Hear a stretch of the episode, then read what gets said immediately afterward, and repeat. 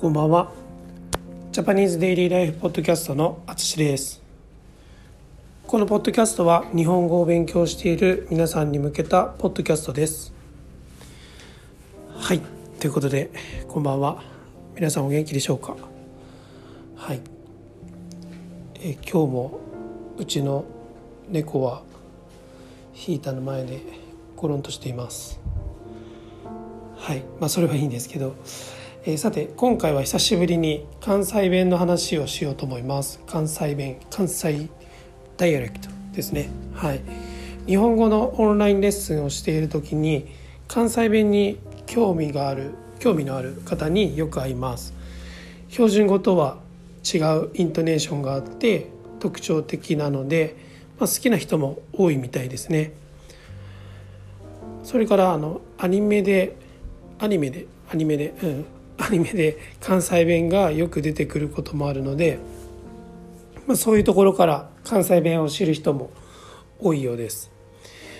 それで僕は、えー大阪で生まれて30歳ぐらいまでずっと大阪で育ったのでまあ強い関西弁、まあ、いわゆるコテコテなとか言うんですけどあのコテコテな関西弁ではないです。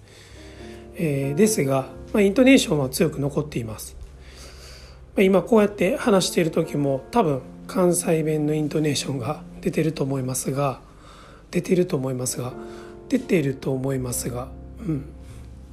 多分自分では気づいてないことも多いです。えーっとそう。それから妻もね大阪出身です。なので、まあ、2人でいるとさらに関西弁が強くなります。うん、ですので、えー今こうやって話している時よりも、まあ、いつもはもっと関西弁で話してるという感じですね。うん、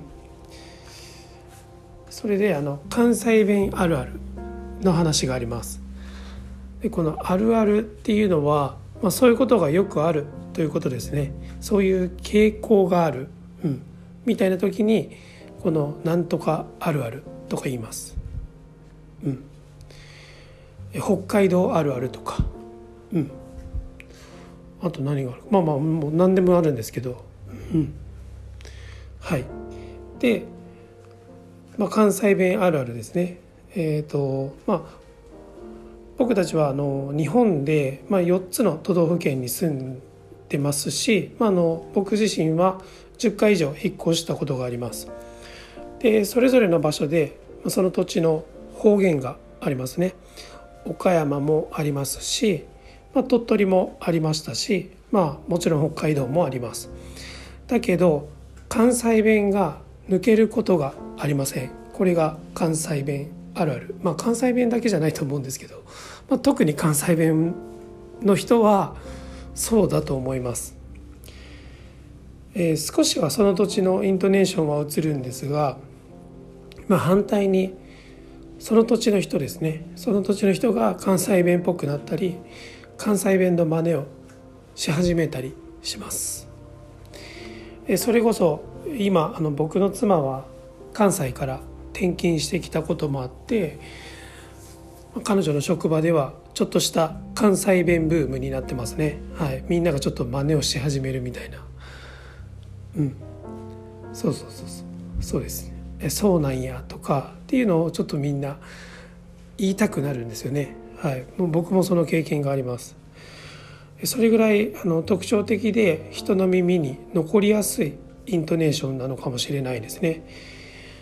まあ僕自身も関西弁はめっちゃ好きなので、はい、これはこれからもうん多分ずっと抜ける気がしないですね。はい。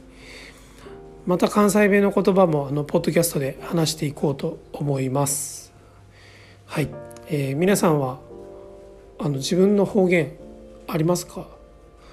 はい、それは抜けないですか？それとも変わりましたか？変えましたか？はい、そんな話をぜひオンラインレッスンでしましょう。お待ちしています。ということで今回も最後まで聞いていただきありがとうございます。ではまた。